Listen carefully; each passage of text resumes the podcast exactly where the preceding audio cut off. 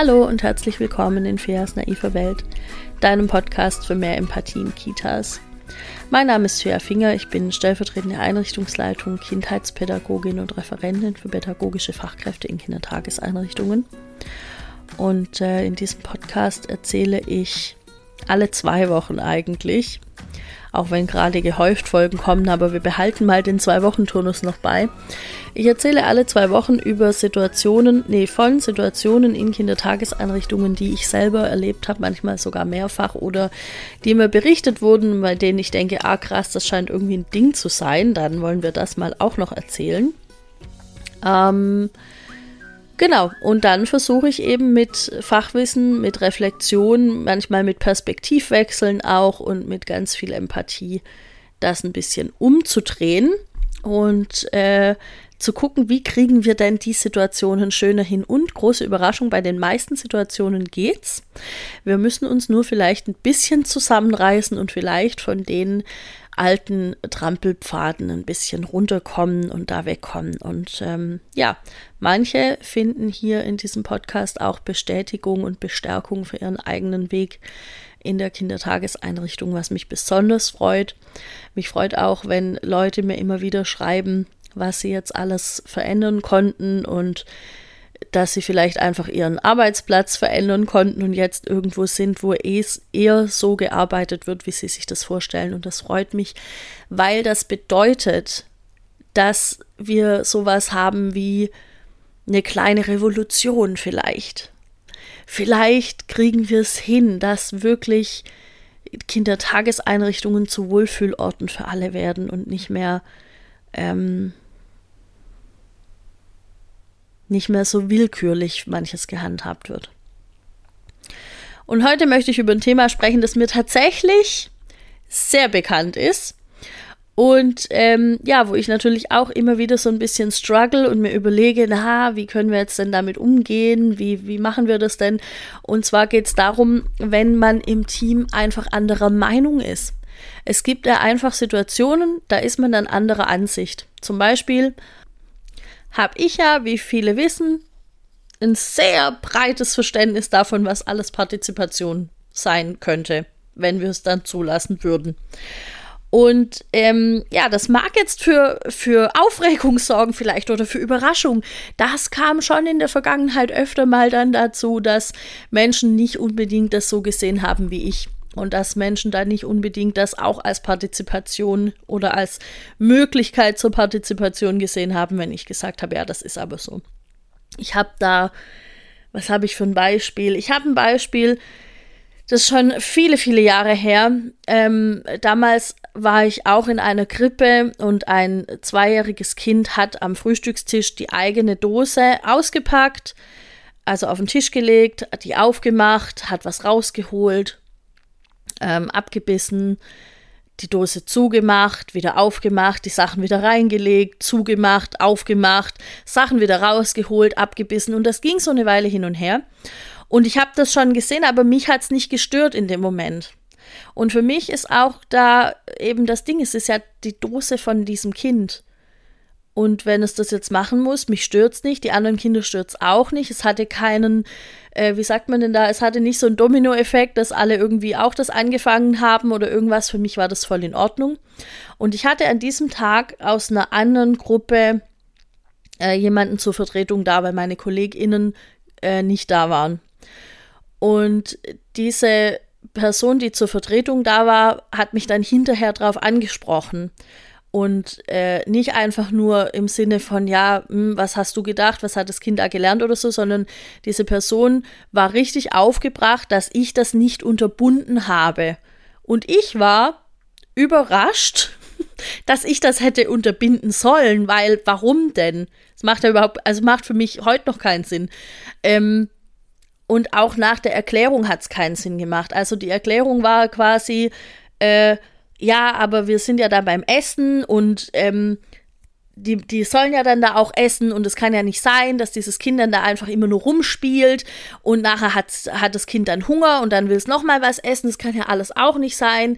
Und dann nimmt es diesen Rattenschwanz an. Ja, das kann ja dann nicht sein, dass es dann nochmal Hunger hat und dann wollen alle anderen womöglich auch nochmal essen und so weiter. Also was dann passiert ist ganz oft, dass dann irgendwelche Szenarien entstehen und aufgebauscht werden, die es wahrscheinlich niemals geben wird.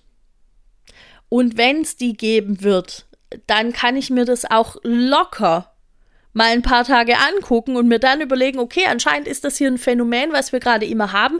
Ist es okay? Passt es in den Tagesablauf? Passt es nicht? Und dann kann ich mir immer noch überlegen, wie ich damit umgehe. Aber ich muss ja nicht von vornherein so eine Situation, die ja recht harmlos war mit dieser Dose und mit diesem Auf und Zu und Ein- und Ausräumen und so, unterbinden, weil vielleicht in 12.000 Tagen irgendwas passieren könnte. So, das ist so meine Ansicht und das war auch damals meine Ansicht. Ähm, und vor allem war es schwierig für mich, weil eben diese Person nicht einfach gefragt hat, hey, warum hast du das so zugelassen? Hätte ich jetzt nicht gekonnt oder hätte ich nicht gewollt, sondern es war wirklich so ein, das war aber richtig, also das war nicht okay. Und ich dachte so, hey, warum war es denn nicht okay? Das macht gar keinen Sinn für mich. Und ähm, ja, dann kamen wir da so ins Gespräch und wie gesagt, dann gab es eben diese vielen Gründe, die dagegen sprechen, weil irgendwann könnte dies und das und jenes passieren. Und dann kam, ähm, dann habe ich eben gesagt, du, für mich ist es ganz klar, das Kind hat in dem Moment einfach was anderes gelernt. Es hatte vielleicht keinen Hunger. Wir hätten diese, wir hätten ja auch die Möglichkeit gehabt, dem Kind zu sagen, hey, wenn du lieber spielen möchtest, dann kannst du ja spielen gehen, aber das haben weder du noch ich gemacht ja, ich wollte, dass das Kind da ist und so weiter. Und habe ich gesagt, ja, aber das hast du ja zu dem Kind nicht gesagt. Ja, weil es ist ja deine Gruppe in dem Moment. Ja, und mich hat es nicht gestört. Also irgendwann dreht man sich auch so im Kreis und wir kamen zum Schluss, dass wir vielleicht einfach anderer Meinung sind. ja. Und damit war es dann zu Ende. Und jetzt äh, sind ja solche Situationen nicht immer unbedingt dann zu Ende, sondern manchmal nimmt es ja dann noch weitere Ausmaße an. Es kann ja auch sein, dass jemand dann losgeht und andere im Team aufstachelt und sagt, oh, weißt du, was die und die gemacht hat und dann sagt die andere Person, ja, das habe ich gesehen, weil die vielleicht da auch gerade beim Frühstücken waren, ja. Das habe ich gesehen, das geht ja gar nicht und wenn und dann pushen die sich so gegenseitig hoch in diese ganzen 12.000 Szenarien, die wahrscheinlich niemals passieren werden. Und ähm, also das ab hier wird es jetzt ein ganz fiktives Beispiel, das ist nie passiert. Aber nehmen wir an, am nächsten Tag wäre diese Person vielleicht nochmal in meiner Gruppe gewesen und das Kind hätte das nochmal gemacht. Und vor dem Hintergrund dieser ganzen Diskussion hätte diese Person dann zu dem Kind gesagt, hey, Eva Maria Luise, du musst jetzt aufhören, mit, mit deiner Dose zu spielen, das nervt mich und entweder du isst jetzt oder du packst es weg. Und dann hätte Eva Maria Luise das womöglich nicht gemacht und hätte einfach das weitergemacht, weil, hä? Und ähm, dann wäre die vielleicht irgendwann hingegangen und hätte der die Dose so zugeknallt, dass sie gerade noch die Fingerchen da rausziehen kann und hätte gesagt, gut, dann beende ich das jetzt hier für dich. Du stehst jetzt auf, du gehst jetzt irgendwas spielen, zum Beispiel. Und dann wäre sie vielleicht noch hinter die, hinter den Stuhl getreten und hätte das Kind so unter den Achseln genommen und auf den Boden gestellt und gesagt, und jetzt geh spielen das sind Dinge, die passieren können. Wie gesagt, in dem Fall jetzt ganz fiktiv, aber ich bin mir sicher, du hast jetzt ein ähnliches Beispiel oder irgendeine ähnliche Situation in deinem Kopf. Das ist der Punkt, an dem wir nicht mehr geteilter Meinung sein können. Alles davor können wir diskutieren, da können wir anderer Ansicht sein. In dem Moment, wo jemand übergriffig wird, wo jemand Gewalt ausübt, verbal, seelisch, körperlich, völlig egal. In dem Moment geht es nicht mehr um Meinungen und Ansichten, in dem Moment geht es um Haltung. Und ich sage jetzt nicht, ich sage bewusst nicht, du musst es dann in dem Moment sofort ansprechen und sagen, bah, das ist aber jetzt übergriffig, weil das führt ja auch zu nichts. Also sagen wir so, ich, ich habe das versucht, das hilft leider meistens nicht so. Aber ist ja auch klar, wenn jemand zu dir kommt und sagt, hey, das war aber jetzt voll übergriffig und das finde ich nicht okay, ähm, dann würdest du wahrscheinlich auch erstmal in eine Rechtfertigung gehen, ins Abstreiten, ins, ins Nicht-Verstehen. In dem Moment dann zu sagen, ah, okay, wie kommst du da drauf? Das erfordert schon richtig viel. Und das ist was, wo ich glaube, das ist im Alltag. Pff, weiß ich nicht. Ich weiß jetzt, weiß jetzt keine Umstände, in, unter denen das möglich wäre, vor allem nicht, wenn man gerade noch mit irgendeinem Personalmangel zu tun hat oder ähm, ja, Personalmangel hauptsächlich oder sonst irgendwie einen Stress hat. Es kann ja auch noch ganz andere Sachen geben. Vielleicht hat man sich sonst mit irgendwem gestresst oder ist privat gerade so ähm, gefordert, dass man das dann nicht auf die Reihe kriegt. Also das hilft einfach nicht direkt hinzugehen und das so zu benennen. Was eher hilft, ist, ähm, je nachdem, wie schlimm es auch ist, dem Kind in der Situation zu signalisieren, hey, das ist nicht in Ordnung, dass mit dir so umgegangen wird und das Kind in Schutz zu nehmen. Das habe ich zum Beispiel schon gemacht an anderen, an anderen Stellen, dass ich eben mich ganz klar dann positioniert habe und gesagt habe, hey, so wird hier aber nicht mit Kindern umgegangen, je nachdem, wie gesagt, wie, wie schlimm und wie heftig das war in dem Moment. Ähm, und was man dann machen kann, ist hinterher hinzugehen und die Situation nochmal zu schildern und zu sagen, in dem Moment, ähm, das war dir vielleicht nicht klar, aber das ist hier nichts, also so möchte ich nicht, dass mit den Kindern umgegangen wird. Und dann kommt ein, ja, warum und überhaupt und die müssen das doch lernen und so weiter. Und dann kann man in ein anderes, in eine andere Art von Gespräch einsteigen.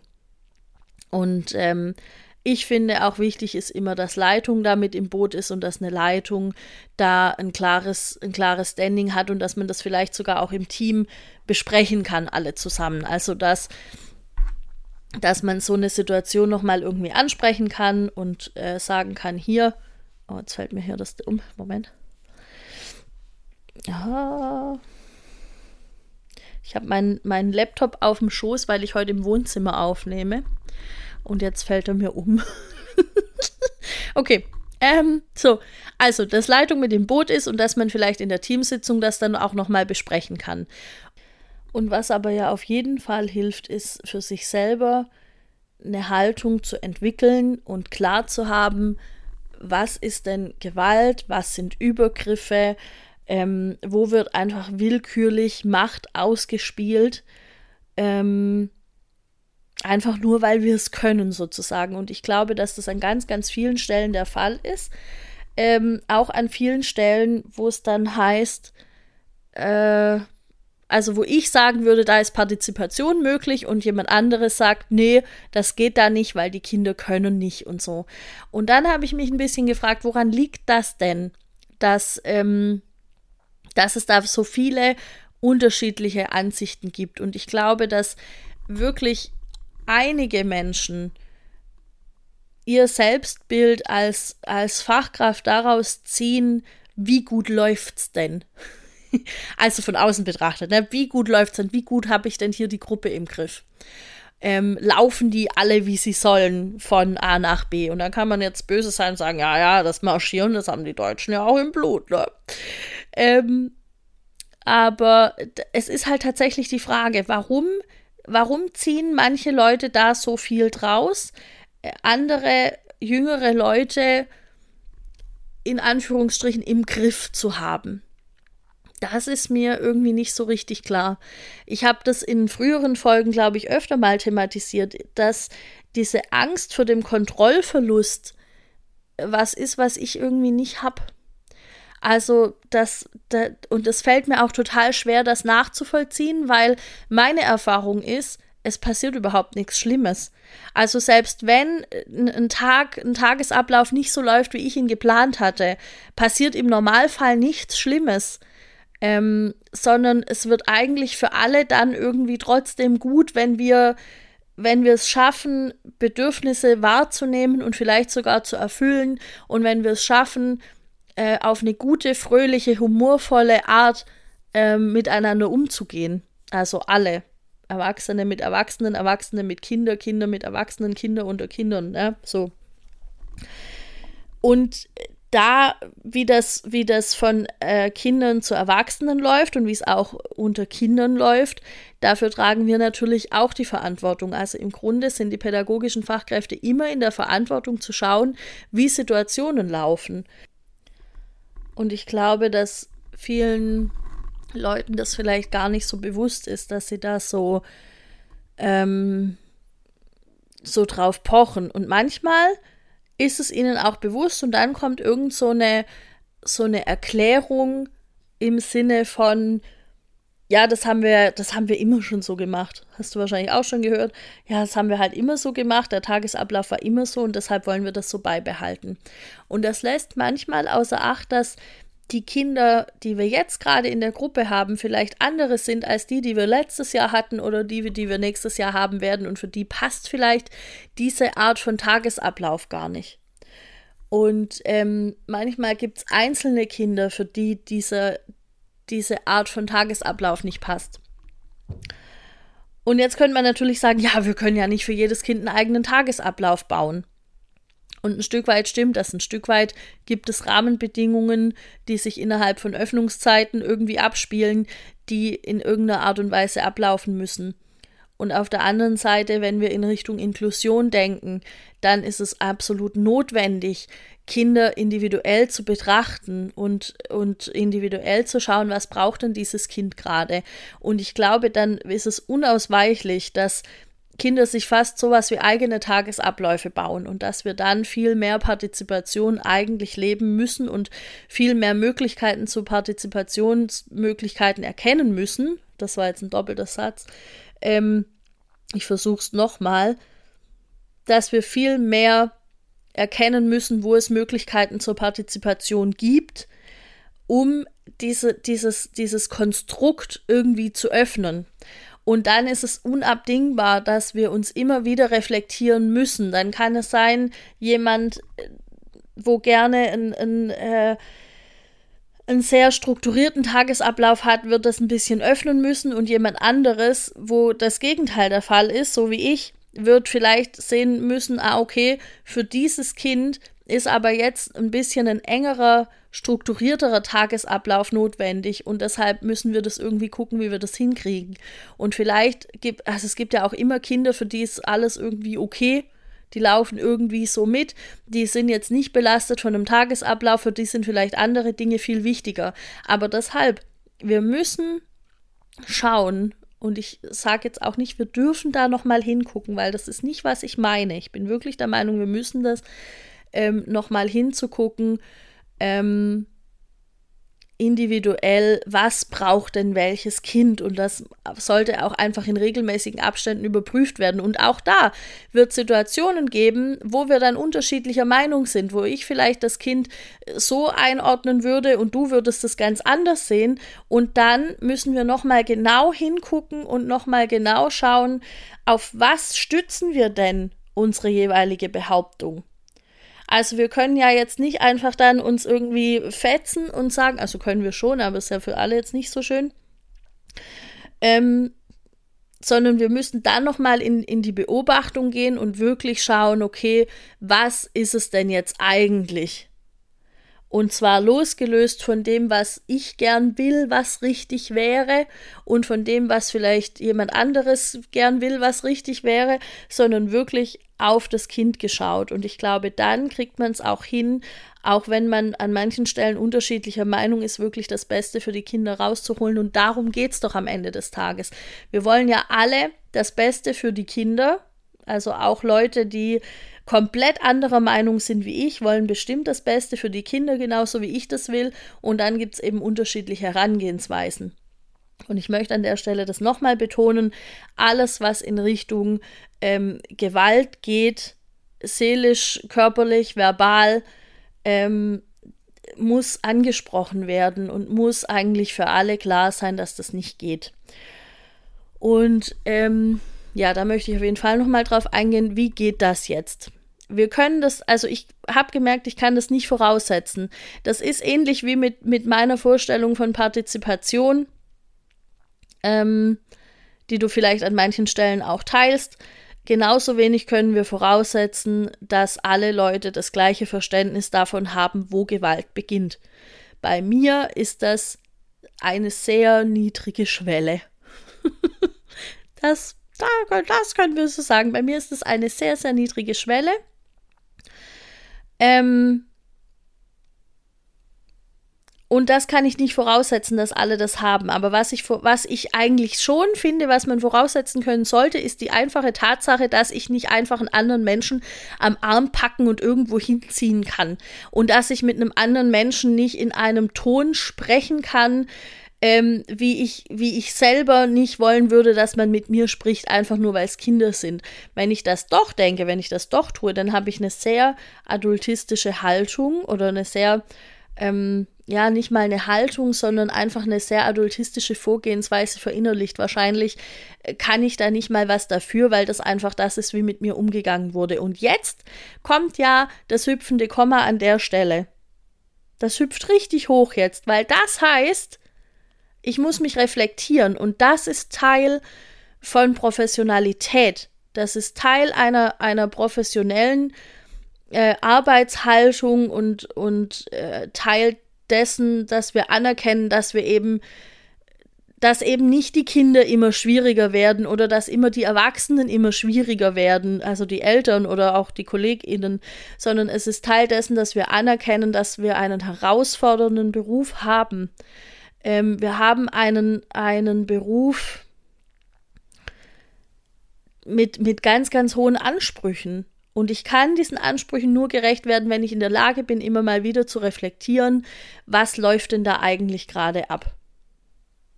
Und auch darüber kann man jetzt natürlich geteilter Meinung sein. Natürlich kann ich sagen, ja, aber habe ich ja gar keinen Bock drauf. Ich möchte gern einfach dahin gehen. Ich möchte gern da meine sechs, sieben, acht Stunden jeden Tag runterrattern und irgendwie eine halbwegs gute Zeit haben mit möglichst wenig Überraschungen und mit möglichst wenig ähm, Veränderung und mit möglichst wenig irgend über irgendwas nachdenken müssen und dann gehe ich nach Hause und habe mein eigenes Leben. Das geht natürlich auch. Also wir können darüber geteilter Meinung sein. Meine Meinung ist, ähm, Reflexion gehört absolut dazu. Reflexion kann super wehtun. Reflexion kann auch mal bedeuten, einen Schritt auf jemand anderen zuzugehen. Ähm, damit es am Ende für alle irgendwie besser wird. Und das heißt gleichzeitig nicht, dass ich komplett von meinen Ansichten weg muss, sondern das kann einfach heißen, okay, ich habe erkannt, für dieses Kind ist das jetzt gerade besser, also machen wir das. Wenn ich, wenn ich eine Kindergruppe habe, für die es einfach gut ist, ich nehme jetzt ein ganz fiktives Beispiel, das habe ich noch nie erlebt, okay, ganz fiktiv. Es, mal an, oh Gott, ich kann es gar nicht aussprechen, mal angenommen, ich habe eine Kindergruppe, für die es super, super krass wichtig ist, jeden Tag um 9.15 Uhr irgendwas auszuschneiden, weil die sonst den ganzen Tag weinen, weil sie nicht schneiden durften oder weil dieser Punkt im Tagesablauf wegfällt. Dann werde ich natürlich das machen, wenn ich das erkenne, dass es daran liegt. Wenn ich erkenne, es liegt vielleicht an was ganz anderem, es liegt vielleicht daran, dass äh, da eine Bezugsperson fehlt, die sonst immer da ist, dann muss ich vielleicht den Dienstplan umstellen und nicht basteln. Also du, du siehst selbst in meinem eigenen gewählten fiktiven Beispiel versuche ich irgendwie da drum rumzukommen. So oder so, ich glaube, mein Punkt ist klar. Manchmal macht man vielleicht einen Schritt auf jemanden zu, das heißt aber nicht, dass es dass ich deswegen komplett von meiner, von meiner Haltung, von meiner Pädagogik abweiche. So. Ich hoffe, ich habe dazu jetzt alles gesagt, was irgendwie wichtig war. Und vielleicht fragst du dich jetzt, oh, das ist ein guter Punkt, vielleicht fragst du dich jetzt, ja gut, aber woher weiß ich denn, ob ich vielleicht selbst Macht ausübe in meinem Alltag oder ob ich selbst irgendwie gewaltvoll handle? Dafür habe ich einen Leitfaden entwickelt, mit dem du in drei ganz einfachen Schritten dein eigenes pädagogisches Handeln überprüfen kannst. Ähm, da, damit du das bekommst, meldest du dich quasi zu meinem Newsletter an. Das heißt, ähm, früher hast du mir einfach, wenn du mich, wenn du dich zum Newsletter anmelden wolltest, deine E-Mail-Adresse gegeben und ich habe gesagt, ah, Dankeschön. Und jetzt ist es so, du meldest dich zum News Newsletter an und als Dankeschön bekommst du diesen Leitfaden, den du dir dann für 0 Euro einfach runterladen und ausdrucken und bearbeiten kannst. Du kannst den auch mit in dein Team nehmen. Da gilt es natürlich dann das Urheberrecht zu beachten. Also du darfst das Ding nicht irgendwie großartig verändern. Ähm, Genau. und dafür gibt es einen ganz, ganz langen, unsexy Link, den stelle ich dir in die Folgenbeschreibung, da kannst du das super gerne machen. Und ich habe ja am Anfang von so einer kleinen Revolution gesprochen, die vielleicht gerade Einzug hält an manchen Stellen. Und ähm, wir machen einen Fachtag dazu im Verlag, im Verlagsgebäude vom Herder Verlag am 6. Oktober 14 bis 18 Uhr, kostet glaube ich 59 Euro. Also wenn du irgendwie in der Nähe von Freiburg im Breisgau sein solltest oder es möglich machen könntest, da hinzukommen, dann kommst super gern dahin, denn wir haben ein Buch geschrieben. Ich sage jetzt die ganze Zeit wir, also ich durfte einen Artikel in diesem Buch schreiben, zusammen mit noch einigen anderen tollen Menschen. Das Buch heißt auch die Kita-Revolution, äh, Zeit für Veränderung oder so ähnlich. Und es ist ein ziemlich gutes Buch, wie ich mittlerweile weiß, weil die Rückmeldungen einfach wirklich sehr, sehr gut sind. Und dazu wird es einen Fachtag geben. Und wir werden ähm, alle, die da sein werden, es werden nicht alle AutorInnen da sein, aber schon einige. Und alle, die da sein werden, werden so kleine Impulsvorträge halten ähm, nicht nur, also schon zum Thema in ihrem Buch, aber wir werden natürlich jetzt nicht einfach unser Buchding vorlesen, sagen hier und das war's, sondern es wird schon ein bisschen drumherum geben. Es wird die Möglichkeit geben, mit uns auch ins Gespräch zu kommen und ähm, wirklich unterschätzt das nicht die Kraft, die das haben kann, sich mit anderen Leuten auszutauschen, die ähnliche Erfahrungen gemacht haben ähm, wie du selbst. Und das heißt so ein bisschen auch, wenn du mich, dich mit irgendwas was ich jetzt heute hier gesagt habe, ähm, mm, ja, wenn, wenn das irgendwas in dir hervorgerufen hat und du sagst, ah ja, krass, so geht es mir manchmal auch und du kannst es möglich machen, dahin zu kommen, komm dahin, weil das nochmal ganz anders ist zu wissen, diese Menschen, die gibt es ja alle wirklich. Genau, und jetzt fange ich an, mich irgendwie im Kreis zu drehen. Nächste Woche gibt es eine Folge mit äh, Sebastian Lisowski. Ich habe mit Sebastian Lisowski über Anleitungen gesprochen von Auszubildenden, von angehenden Fachkräften und ähm, das war ein total spannendes Gespräch. Das wird es nächste Woche geben und ich glaube, ab dann gibt es den Podcast wieder im Zwei-Wochen-Turnus. Mal schauen, wie das so hinhaut. Und ja, dann wünsche ich dir jetzt bis nächste Woche eine gute Zeit und vielleicht sehen wir uns ja bei einem der Fachtage im Herbst dann. Ciao.